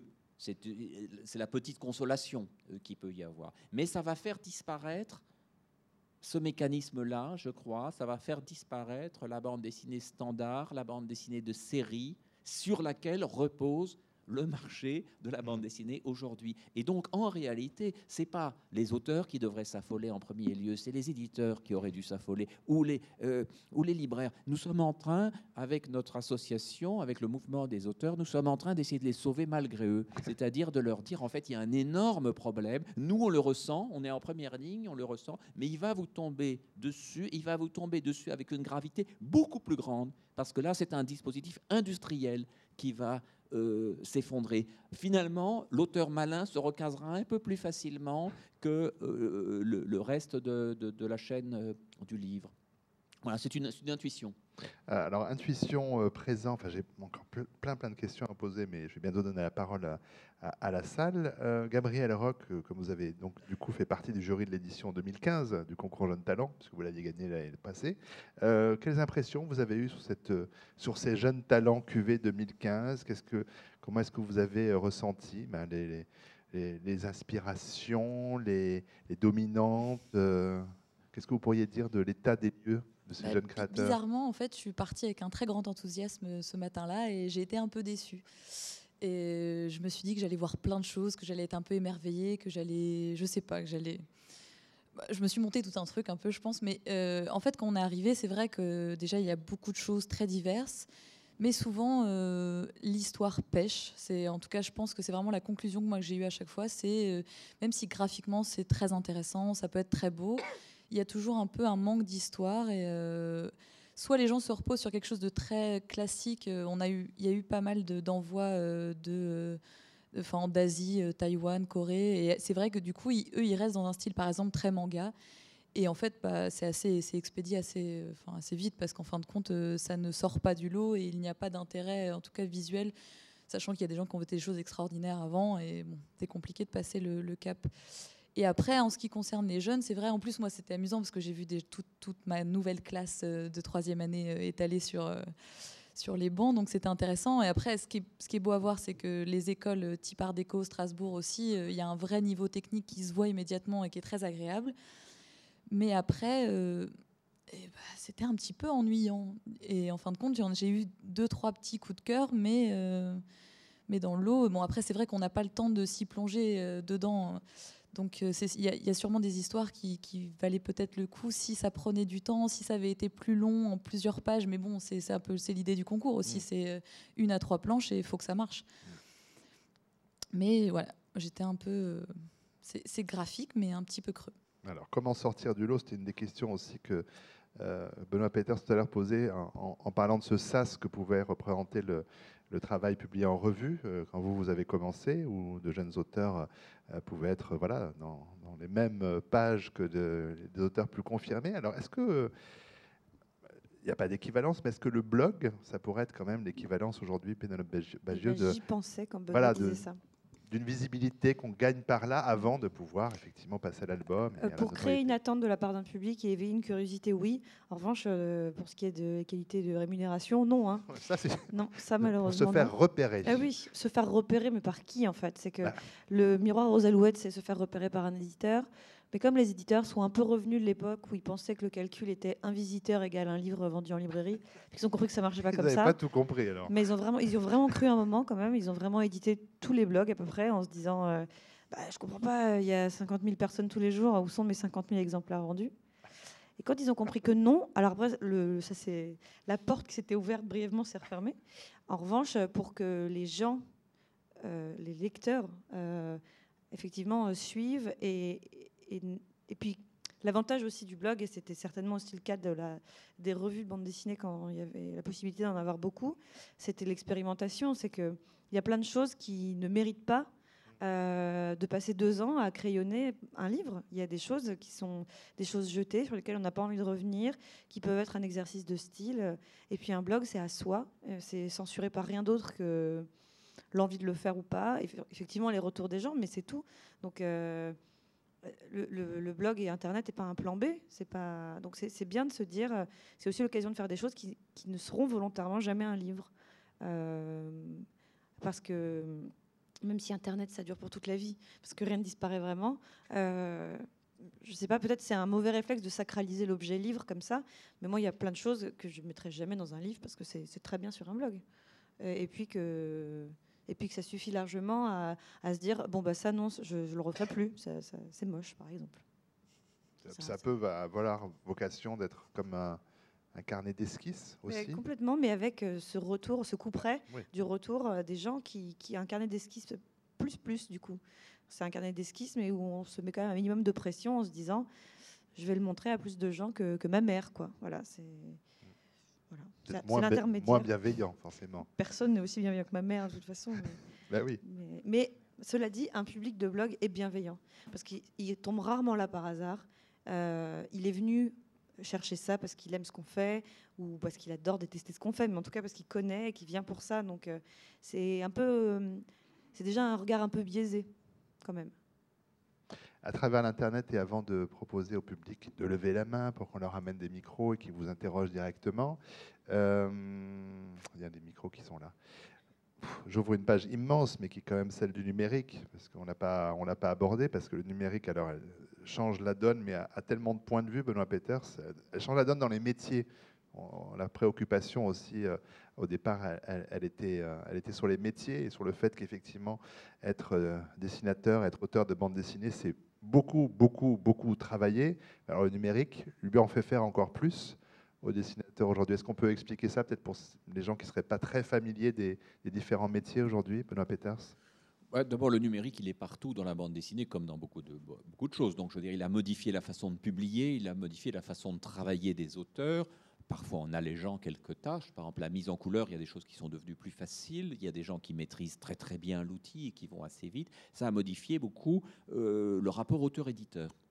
Et ça, c'est aussi une question qui mériterait d'être réfléchie et d'être vraiment réfléchie à un niveau profond. C'est qu'à force de déléguer des tâches technique, mais pas que technique, finalement, de mise en forme, de construction de la page et puis du livre, euh, il y a un risque que le rôle de l'éditeur euh, s'évanouisse un petit peu.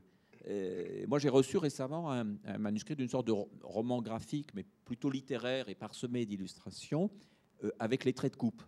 Donc, je reçois le livre parfaitement mis en page, parfaitement relu. C'est vraiment bien. Donc, c'est un auteur qui est d'un très bon niveau. Mais ça me fait un petit peu bizarre parce que je dis donc si on le publie, qu'est-ce qu'on va faire? On va mettre le nom, euh, la marque de l'éditeur, et puis essayer de le défendre. Mais le travail créatif, il est déjà complètement construit, il est complètement bouclé.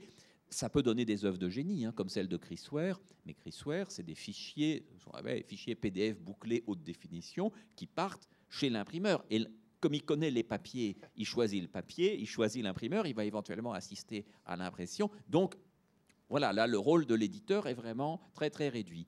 Et ces tâches-là, toutes ces tâches techniques assumées par l'auteur n'ont pas forcément été valorisées comme des tâches qui relèvent un petit peu de, euh, du, pré-presse, du graphisme, de la maquette, etc. Mais il y a un autre aspect évidemment dans le numérique, c'est toute la lecture numérique de la bande dessinée, et qui, il me semble aujourd'hui, a plutôt été une source euh, d'inquiétude et de paupérisation de la bande dessinée, n'a pas du tout remplacé la presse. Euh, Pénélope disait euh, très, très judicieusement que les blogs étaient un espace créatif intéressant, un espace de contact auteur-lecteur, etc. Mais ça n'a pas été une économie nouvelle pour la bande dessinée, sauf pour quelques auteurs que ça a aidé à émerger. Le numérique, la lecture numérique des BD, pour l'instant, ça n'apporte quasi rien à l'éditeur et encore moins que quasi rien à l'auteur. Donc de ce point de vue-là, c'est un peu une, une, catastrophe, une perte de valeur.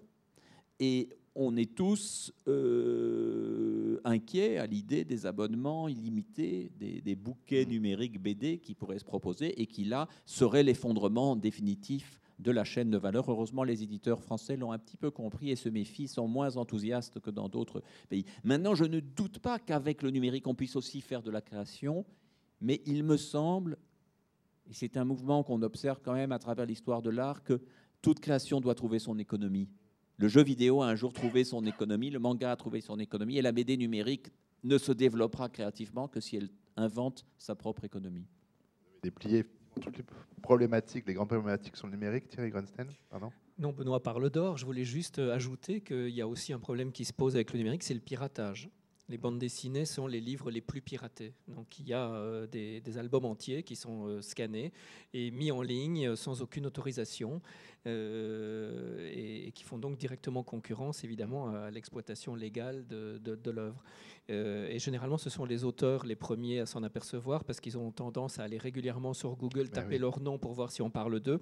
Et donc, ils sont très étonnés de découvrir que leur album est disponible gratuitement sur tel ou tel site. Ils préviennent l'éditeur qui fait intervenir son service juridique pour faire stopper euh, cette euh, exploitation illégale. Mais ça devient une activité qui mobilise beaucoup d'énergie et qui est assez préoccupante aussi. Juste avant de donner la parole, vous travaillez sur quels outils, Gabriel Roch euh, un petit peu des deux. C'est le mixte entre le manuel et le numérique. Et avec quel plaisir dans les différentes euh, pratiques? J'ai beaucoup plus de plaisir avec le manuel, mais c'est vrai que le numérique apporte un gain de temps euh, considérable et je pense qu'à la suite de l'école, un gain d'argent aussi. Parce que c'est vrai qu'une fois qu'on sort, on n'a plus d'accès aux ateliers, tout ce qui est. voilà, donc le numérique, c'est à portée de main chez soi avec son ordinateur. Euh, pour, on met une somme une fois et après on a notre logiciel qui marche super bien et, et qui peut nous faire plein d'effets différents, plein de styles différents euh, très rapidement. Mais après, c'est un outil qu'il faut maîtriser et ça prend beaucoup de temps et ça peut être, enfin, ce n'est pas non valorisant de travailler avec ça, mais c'est ah oui, oui, c'est vraiment, une, vraiment une autre voie en fait. Mais je, moi, j'aime beaucoup les deux ensemble. Ça me, ça me manquerait d'avoir que le, que le côté numérique, en tout cas pour moi. Pénélope, Mathieu un peu pareil, euh, ça dépend ce que je dois faire. En ce moment, je fais un livre qui est entièrement au crayon à papier. Donc, euh, je redécouvre la joie d'avoir les mains sales et, mal au dos. Mais sinon, euh, quand il faut travailler vite, pour n'importe quoi d'autre, effectivement, je travaille sur Photoshop qui a l'avantage d'être, comme tu disais, acheté une fois. Et encore, acheté quand on n'est plus étudiant, parce qu'avant, personne n'est dupe. Hein. Personne n'a la version payante avant. Et, et, puis, voilà, mais ça, ça, dépend vraiment pour quoi faire. Et il n'y a pas vraiment de hiérarchie de ni de qualité, ni, de plaisir. Je pense que ça, reste un outil, donc l'essentiel, c'est qu'il soit adapté à ce qu'on fait à ce moment-là. Voilà. Et vous tenez à l'objet livre Parce que vous disiez tout à l'heure, il ne faut pas sacraliser. Euh, Bien sûr, moi je le sacralise complètement, je me rends compte, parce que je me dis que ce livre, il existera des années et des années après ma mort, et que je me souviendrai avoir bâclé une page. le fichier, je sais pas, je, j'ai tendance à m'en foutre un peu, alors que quand on regarde des livres qu'on a dessinés il y a des années et qu'on se souvient avoir bâclé un truc, toute sa vie, on se souvient qu'on l'a bâclé. Et on le revoit et on se dit, ben oui, cette case, je me souviens, c'était le soir, j'en avais marre, j'avais envie de rentrer chez moi. Et j'ai bâclé, et je le sais encore. Et, C'est mal. Alors après, on peut corriger au moment de réimpression, mais bon, voilà, le mal est fait. Donc, euh, euh, et puis, je sais pas, j'aime tellement les livres. Euh, je trouve qu'on... Je sais pas, on badine pas avec un livre. Et, et c'est bête, parce que peut-être parce que je suis pas une vraie native d'Internet et donc je voilà, mais j'arrive pas à me faire tout un monde autant des choses numériques. Mais c'est peut-être parce que je suis vieille, tout simplement. je sais pas. C'est le grand âge. Euh, est-ce que quelqu'un a une question une pause Alors plusieurs mains se lèvent. Euh, allez, monsieur au centre de cette salle, on va vous écouter. Bonjour, une question pour Monsieur Peters notamment, mais si les autres veulent y répondre, pas de problème.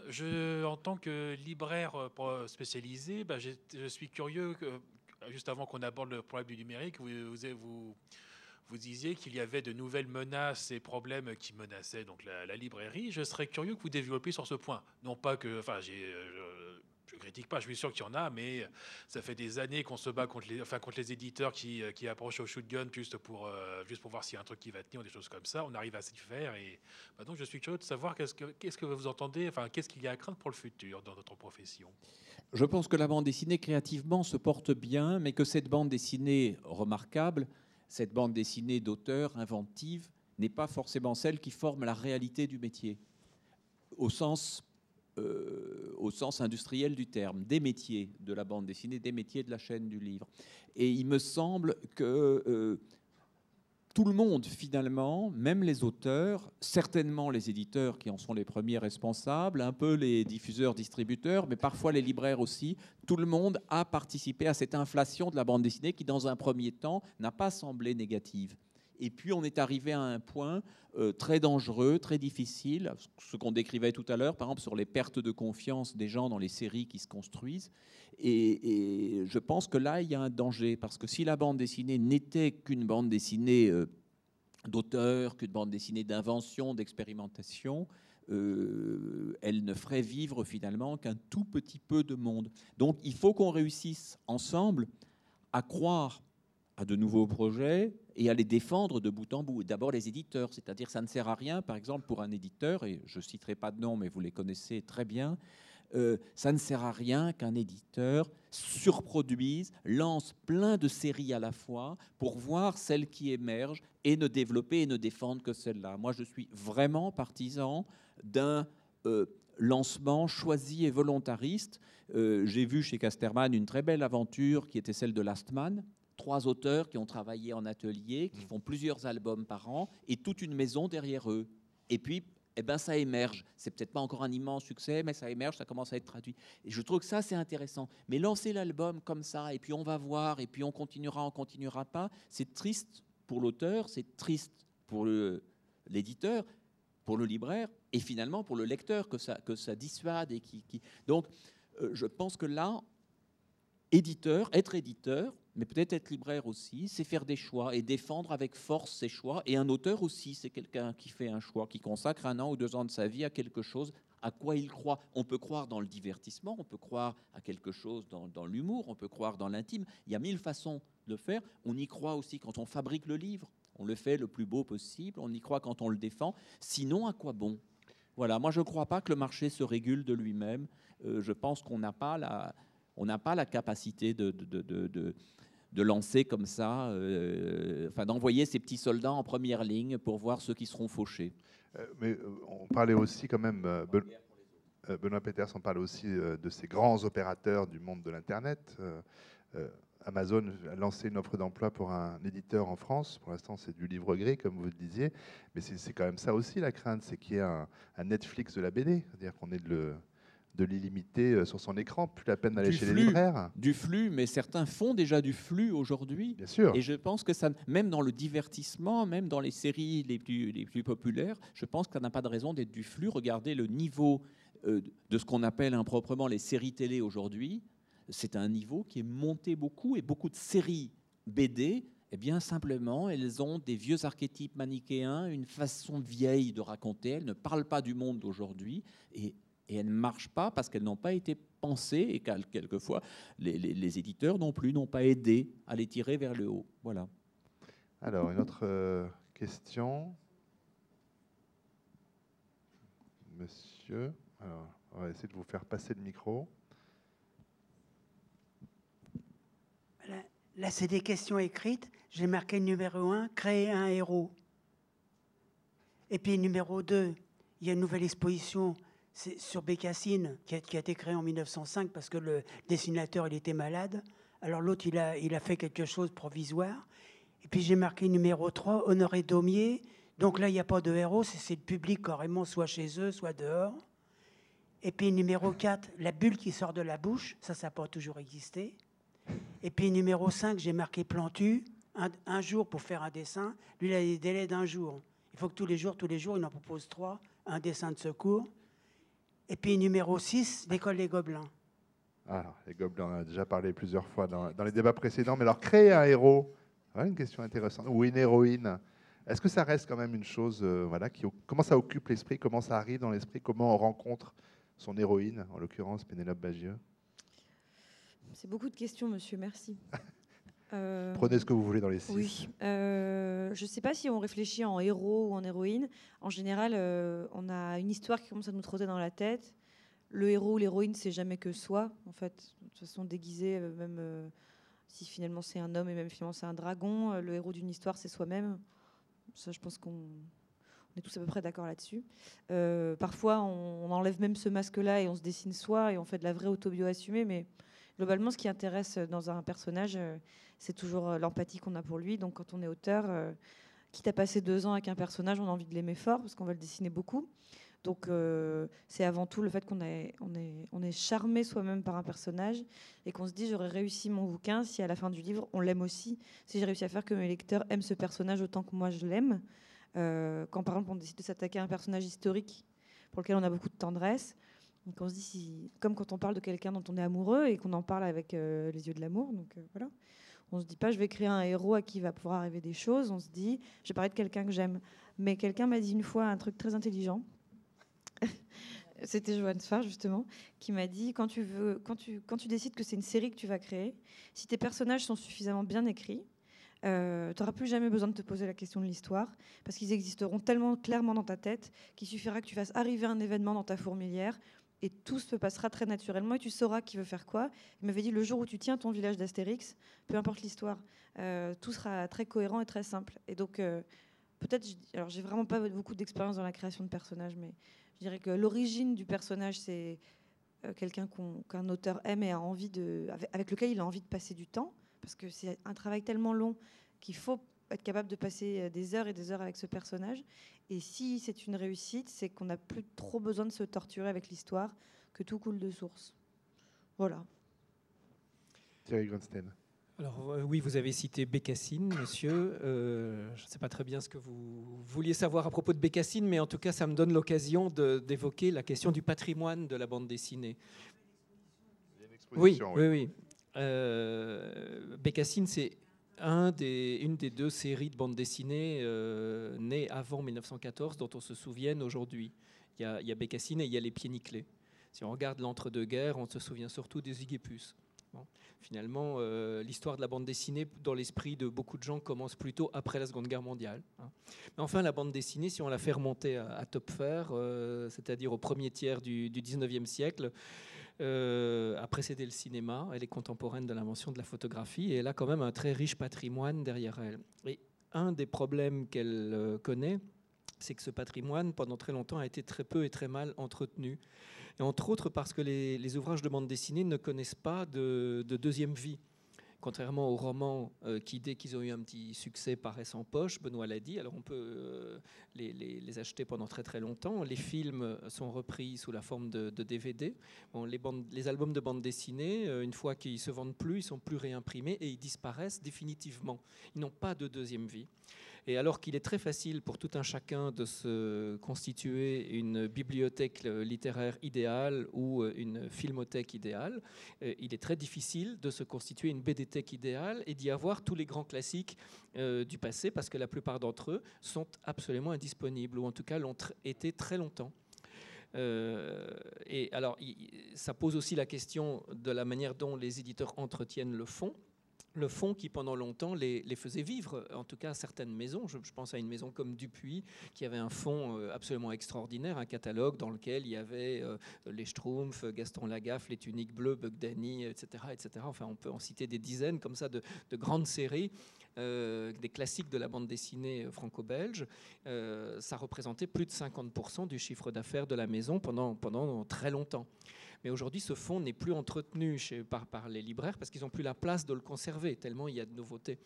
Euh, et donc, euh, le, fonds ne, représente plus grand-chose dans euh, les, revenus des, des, grandes maisons d'édition, ou alors ils sont obligés de faire assaut d'ingéniosité et de régulièrement réintroduire des séries très anciennes sur le marché sous la forme d'intégrales, avec un appareil critique, avec des inédits, avec une nouvelle présentation, et donc un peu comme s'il s'agissait d'une nouveauté. Mais pour le moment, on n'a pas inventé la, bonne manière dont la bande dessinée pourrait cultiver son fond, entretenir son, patrimoine et la mémoire de, de, son passé. Dans un monde idéal, le fond, c'était la retraite complémentaire des auteurs. C'est finalement l'espoir de tout auteur, c'est de laisser des livres parce que parfois on parle de postérité, mais avant, avant qu'il y ait une postérité, il faut déjà qu'un auteur reste lu pendant, pendant le temps de sa vie, et parfois d'œuvres admirables. On peut penser, je sais pas, une grande œuvre comme Jean-Claude, celle de Jean-Claude Forest, par exemple, Barbarella, le scénario d'ici même avec Tardy, etc. Ben, c'est un auteur qui n'a pas aujourd'hui la place qu'il mériterait, et c'est pas si ancien. Barbarella vient de ressortir aux Humanoïdes associés. Elle était, ce titre était indisponible depuis 20 ans. 20 ans. Euh, une autre question bah, au premier, euh, premier rang, euh, enfin deuxième d'ailleurs, mademoiselle. Relevez la main, peut-être pour qu'on vous voit. Voilà. Merci. Merci. Euh, c'est pas des questions, c'est plus des rebondissements sur les quatre euh, intervenants. première chose sur la paupérisation des dessinateurs. Dans les années 50, j'ai fait un hommage à Raoul Jordan, qui a 88 ans, et à l'époque, euh, d'autant de météores, il gagnait rien. Il fallait produire une planche tous les jours. Donc, il semble qu'il n'y ait pas beaucoup d'amélioration de, ce côté-là, malheureusement.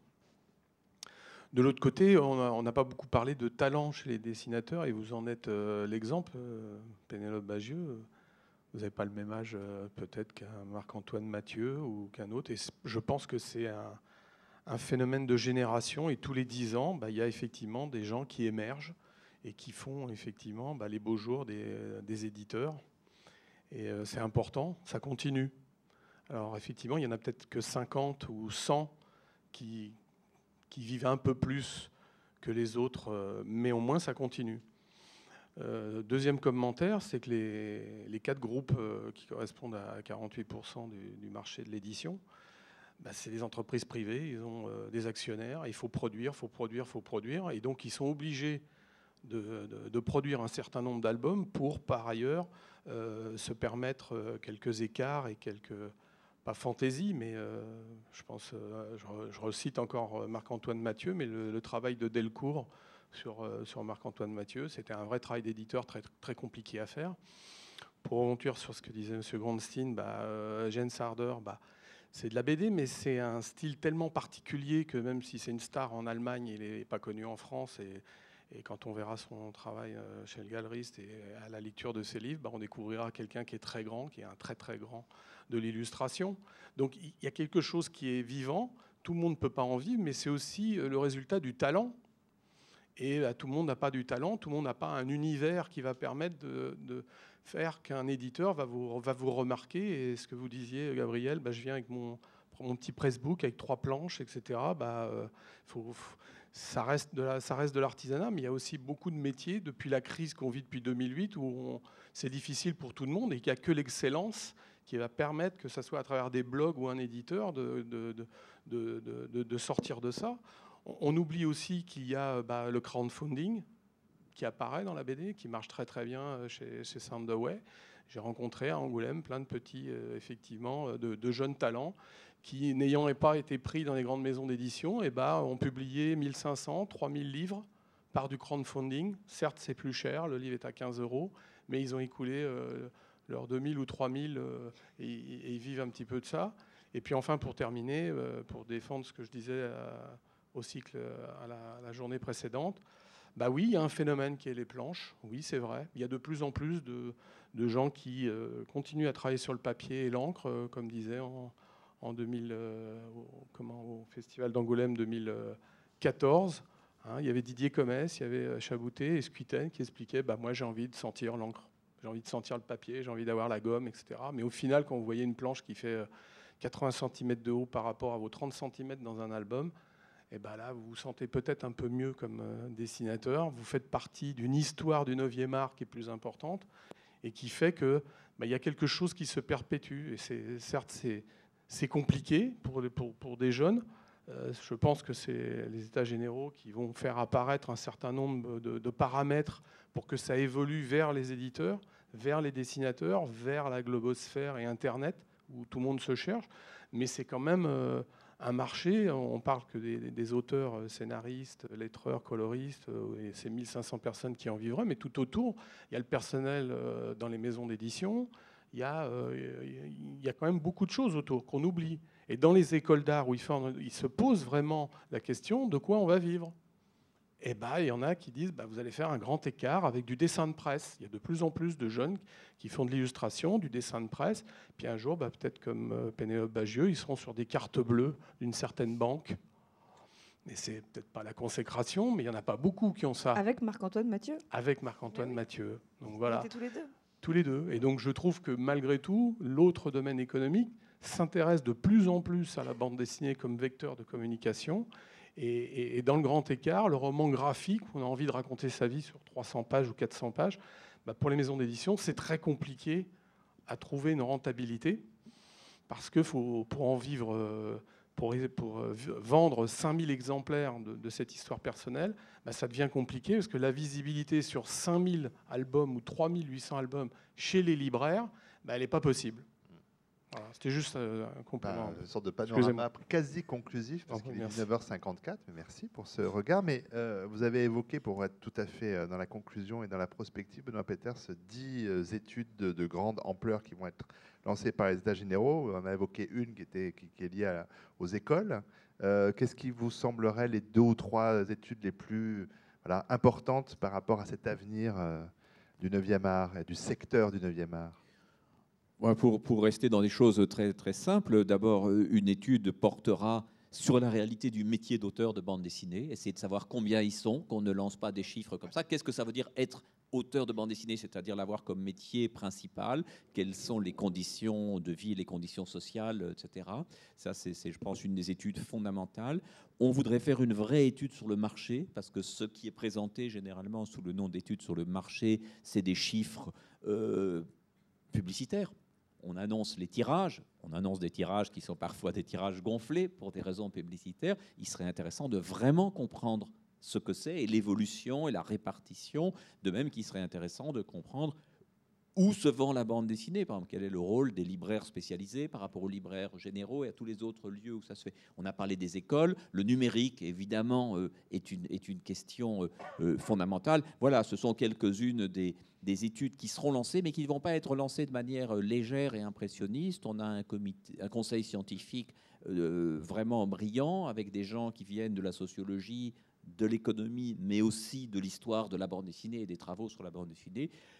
Et on veut faire concourir tous les acteurs de la bande dessinée pour avoir des choses fiables. Et je pense qu'elles seront utiles euh, voilà, à, tout le monde. Alors après, des études, ça permet de mieux comprendre, de mieux savoir où on en est. C'est pas pour ça qu'il faut en attendre le miracle. Et je crois qu'on sera de toute façon dans une situation de remise en question permanente euh, de nous en tant qu'auteurs, mais des éditeurs en tant que tels et de chacun dans son métier voilà, de se, vraiment se poser les questions et se demander où on est. Est-ce qu'on est avant tout dans quelque chose qui est de l'ordre de la consommation, d'un produit de consommation et de loisirs, ou est-ce qu'on a une ambition artistique, où, on situe le, curseur? Comment faire émerger aujourd'hui des, nouveaux talents sans abandonner cette histoire de la bande dessinée dont on parle Thierry? Voilà, moi j'attends pas de, de miracle, mais simplement le fait déjà de montrer que dans ce monde de la bande dessinée où les auteurs étaient souvent un petit peu la dernière roue du carrosse, on les exhibait, euh, ben, ils peuvent être aussi une force motrice et une manière de prendre en main leur, euh,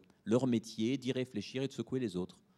Merci pour ce, ce, propos conclusif. Merci aux quatre intervenants venus ce soir et au public présent. Merci à toutes et à tous.